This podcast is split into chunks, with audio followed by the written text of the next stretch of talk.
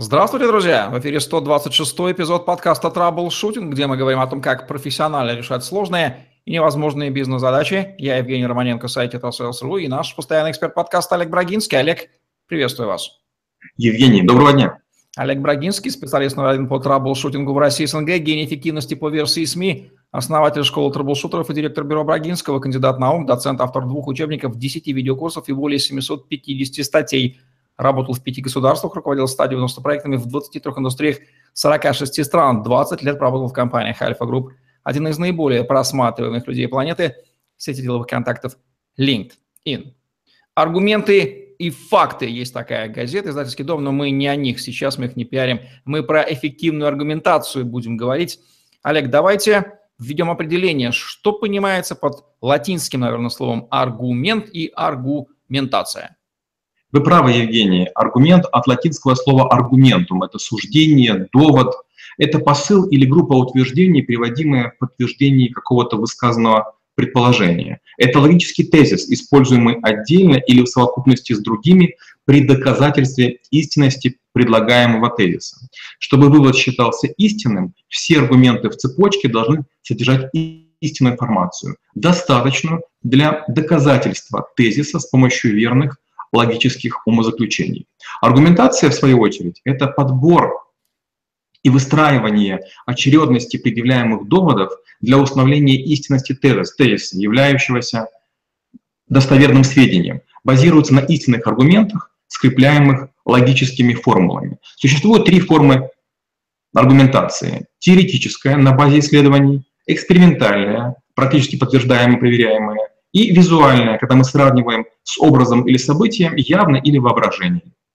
Итак, сегодняшний выпуск понравится логикам, либо тем, кто испытывает ним подсознательное восхищение, поскольку аргументация – это прерогатива логики. Впрочем, будем разбираться. Кто-то в качестве аргументов часто предъявляет кулак, шантаж или слезы. У нас тоже есть на этот счет вопрос. Олег, ну вот кому и для чего нужна в этой жизни аргументация?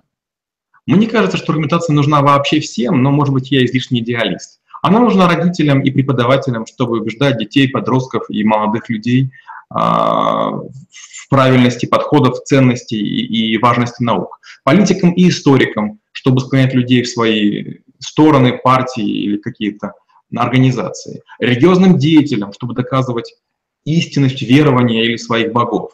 Бизнесменам, чтобы получать выгодные контракты. Юристам, чтобы отстаивать точку зрения Э, клиентов в суде, соискателям, чтобы аргументировать свою потенциальную полезность э, желанному работодателю. По логике, прошу прощения за тавтологию, аргументация – это вещь логичная, требует логического э, постановки слов, фраз, утверждений, синтеза.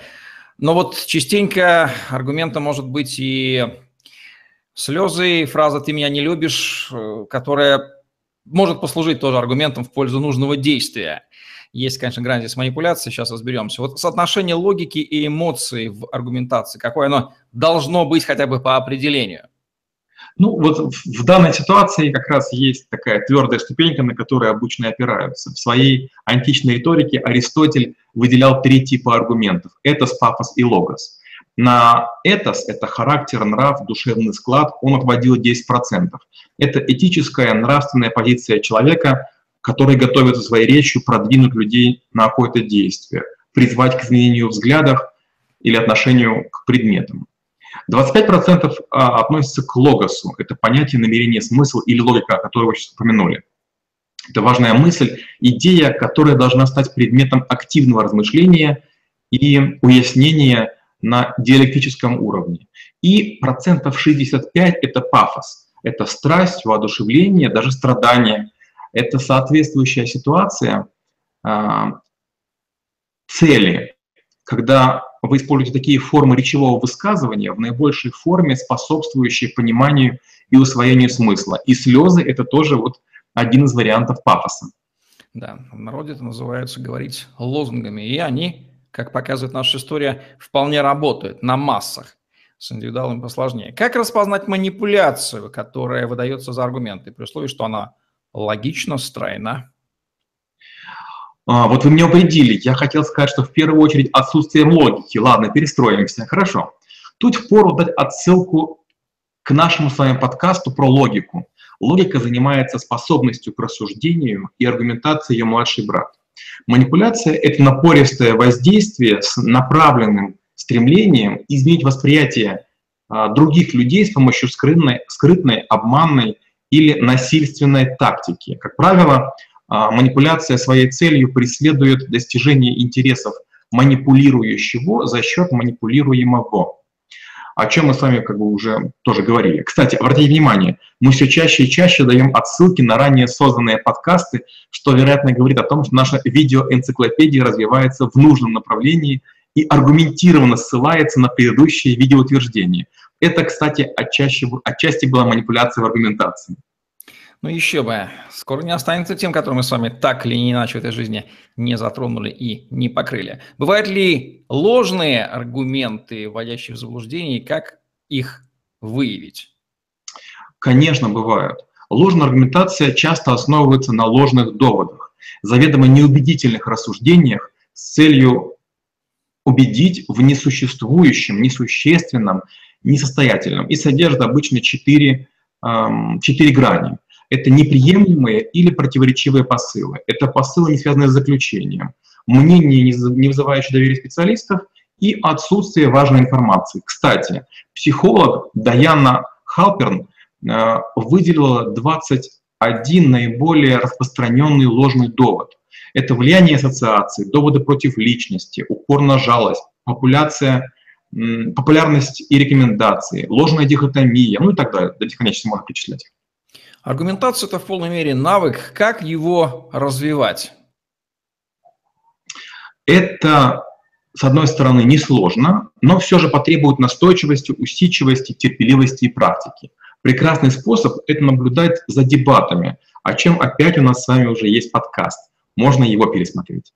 Предстоит освоить алгоритм аргументации. Первое – это сформулировать цель, для которой потребуется сам процесс аргументации, то есть определить для себя, какой результат вы хотите достичь или получить. Второе – это определить аудиторию, на которую вы будете воздействовать. А, кто те люди, в которых нужно чем-то убедить. Третье – определить потребности аудитории, что важно, чего хотят, чего ожидают от общения с вами по данному вопросу. А, четвертое – сформулировать тезис, основную мысль, идею, которую вы будете доносить. Пятое. Подобрать аргументы, которые показывают аудитории истинность вашего тезиса. Ну и, наверное, шестое. Выбрать способ доказательства, способ связи аргументов с защищаемым тезисом. Наверняка аргументация в условиях стресса будет отличаться от аргументов, предъявляемых в спокойных условиях. Если это так, то в чем будет разница? В условиях стресса резко понижается доля логики, о чем мы с вами сказали чуть раньше, и аргументация становится, на, строится на прошлых данных, ведь анализировать ситуацию на сейчас в стрессе практически невозможно. Роль эмоций взлетает до небес, что усложняет понимание, если другая сторона спокойно, размеренно и нетороплива, то консенсус невозможен. А если оппонент тоже находится в состоянии стресса, то разговор как будто идет в разных плоскостях, которые не пересекаются. Какая роль аргументации отводится в процессе переговоров, ну или в ситуации влияния? Я прям не знаю даже, как, как отвечать. У нас и на переговоры есть подкаст, и на влияние, к счастью. Аргументация в переговорах занимает, наверное, второе место после понимания интересов э, другой стороны. Доводы должны опираться на общие, э, совместные, а не только ваши индивидуальные пожелания. Ученикам школы трэблшутеров я постоянно говорю, чтобы вас слышали, нужно учитывать их интересы. Влияние тем более базируется на понимании мировоззрения объекта влияния.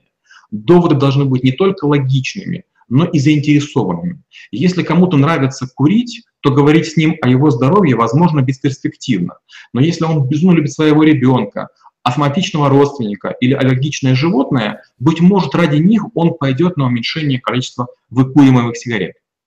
Мы уже упоминали про дебаты. Полагаю, что в дебатах, как в жанре, роль аргументации ну, доведена чуть ли не до абсолюта. Это чистая аргументация. Или там тоже есть некий процент ее, с чем она смешана? Учитывая, что в дебатах есть третья сторона, которой обе э, противоборствующие команды пытаются доказать что-то, я бы сказал, что в дебатах, да, наверное, аргументация наиболее чистая, без примесей. Тут есть целая методология. Сильные аргументы строятся в формате простых тезисов из 5-7 слов. Каждый аргумент выражает только одну идею, сбалансированно широкую и узкую одновременно. Темы должны, тезисы должны быть только утвердительными. Посыл эффективно суммирует направление и силу аргумента. Хорошо сформированный тезис упоминается в дебатах в одной и той же форме постоянно, как рефрен в песне, как, как припев. Объяснение должно быть всегда логично и содержать в себе доказательную цепочку аргументов.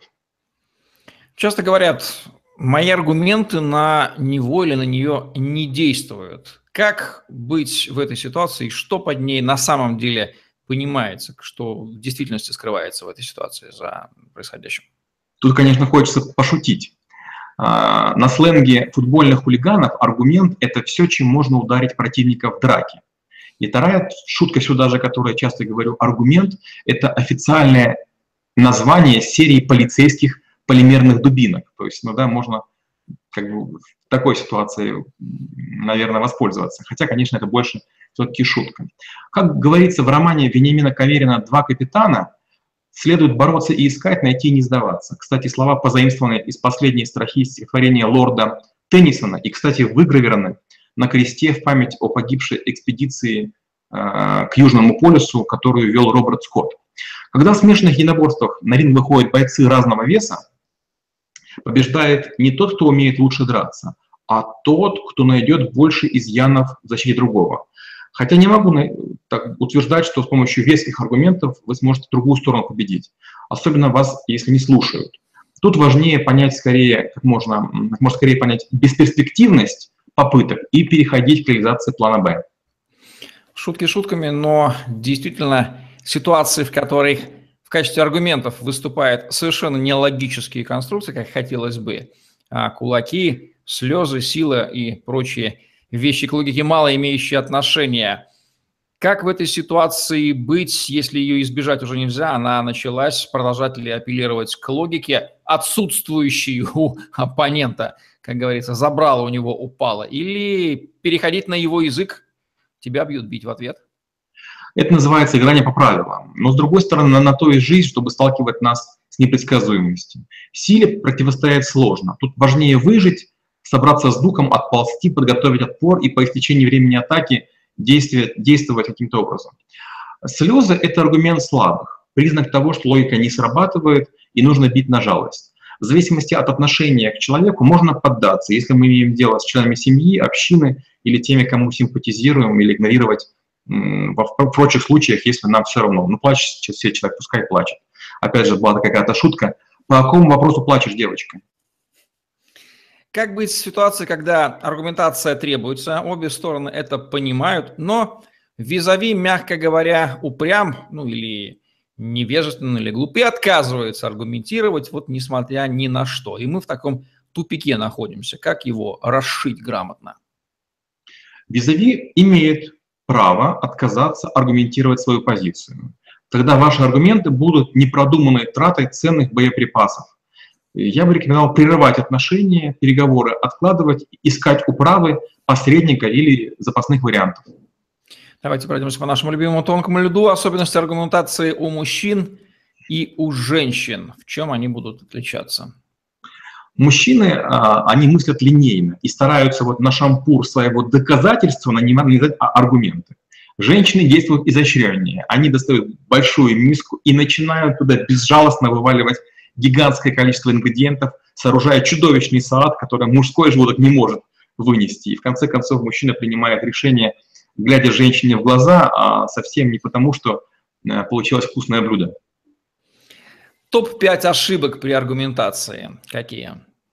Эх, тут бы подольше поговорить, но если 5, хорошо, ладно. Это подмена или потеря тезиса. Это ложный аргумент, опережение основы или круга в основании. Это мнимая логическая связь. Это приписывание утверждений и использование принципиально непровержимых утверждений. Как измерить эффективность аргументации, что наши аргументы достигают поставленной цели? Вот тут наступает расслоение. Есть методики оценки частных видов аргументации, например, переговорной, дебатной, а, хорошо проработанная рекламная аргументация. В этом случае оценку производят потребители, купившие товар или оплатившие услугу. А, иногда бывает, что это делают судьи, отдавая победу команде дебатеров, или судьи, которые беспристрастно выносят решение в сторону наиболее аргументированной позиции. Аргументы, они же всегда апеллируют к разуму, а разум часто отключается. И вот некоторые индустрии, например, та же самая рекламная, она, с одной стороны, приводит аргументацию, потому что разум нужен же обоснование, почему я это покупаю. С другой стороны, мы понимаем, что бьет она на эмоции. Получается, что разум бессилен частично, его можно, можно легко сманипулировать нужной аргументацией, да, в нужную сторону. Абсолютно верно. И особенно это хорошо видно в Японии. Если вы посмотрите рекламу японских товаров при выключенном звуке, вы даже не поймете, что там рекламируют. А когда вам объяснят и перейдут, вы скажете, первое, кому это вообще нужно? Второе, почему это рекламируется так? И третье, вы удивитесь, почему все вдруг загорелись купить. Как чтение влияет на эффективность аргументации? Ой, спасибо за вопрос. Чтение обогащает мозг конструкциями речи, мыслями экспертов, неожиданными сравнениями, которые помогают визуальной манере аргументации. Чтение позволяет проследить, как мыслили авторитеты, как приходили к своим мыслям, на что опирались. Недавно в книге «Происхождение всего» меня поразила аргументация конечности нашей Вселенной. Я когда прочел, я прям прозрел. Так просто, так красиво, так элегантно. Идея такая. Если мы видим на звездном небе точки звезд, значит, свет до нас успел долететь. Но с другой стороны, раз точки звезд разбавляют большие куски темноты, значит там звезд нет. А если бы Вселенная была бесконечна, то где-нибудь там, вот по этой прямой, была бы звезда. Красиво, элегантно, глубоко и прям на грани понимания. Есть специфические среды, где не то чтобы нет логики, но она там специфична и обложена соответствующим флером, ореолом понятий контекстов, я имею в виду армию, чиновники, криминал, тюремные заключения. Вот какая там аргументация, вернее, ее особенности по сравнению с обычной жизнью, ну или с бизнесом, например? Я знал, что вы не упустите возможность на эту тему поговорить. В таких средах специфических работают не аргументы, а такой странный принцип «я начальник, дурак». В дело вступает иерархия и добровольное или вынужденное подчинение. Там аргументация не очень нужна. Я думаю, что здесь уместно отослать к выпуску подкаста об бирюзовых организациях. Вот подобного рода организации называются, по-моему, красными, и там соответствующая характеристика, почему они красные, там очень хорошо это все разложено.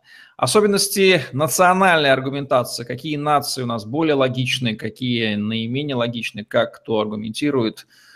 Америка, Африка, арабы, Восток, славяне – Аргументация, как мы уже сегодня говорили, бывает чистой и с примесями. Эти загрязнения логики делятся на сознательные и неосознанные. Вот как говорят про Африку и страны третьего мира, они сильнейшим аргументом считают, что с ними должны делиться зажравшиеся. Поэтому вести бизнес и научную дискуссию там тяжело. Наиболее развитые страны используют более-менее честные методы аргументации, прибегая лишь к умалчиванию, сглаживанию и округлению. Страны второго мира пускается во все тяжкие, включая дурачка, сетуя на отсутствие ресурсов, приплетая особое некое положение. Это скорее юление, чем аргументация. Сильные бизнесмены и переговорщики могут согласиться с доводами и подкорректировать ситуацию. Слабые и хитрые так не поступают. Легко разговаривать аргументированно со скандинавами и немцами. Сложно с американцами, французами и англичанами. Невозможно с пакистанцами и индусами. У них своя реальность. Как будут звучать рекомендации по эффективной аргументации в бизнесе и жизни от Олега Брагинского? Ну, основываясь на том, о чем мы говорили, я бы сказал так. Первое. Проявляйте эмоции, потому что логики часто не хватает, ее недостаточно. Второе. Говорите конкретно, индивидуально, не обобщайте. Третье. Произнесите кратно, то есть несколько раз, уверенно и спокойно.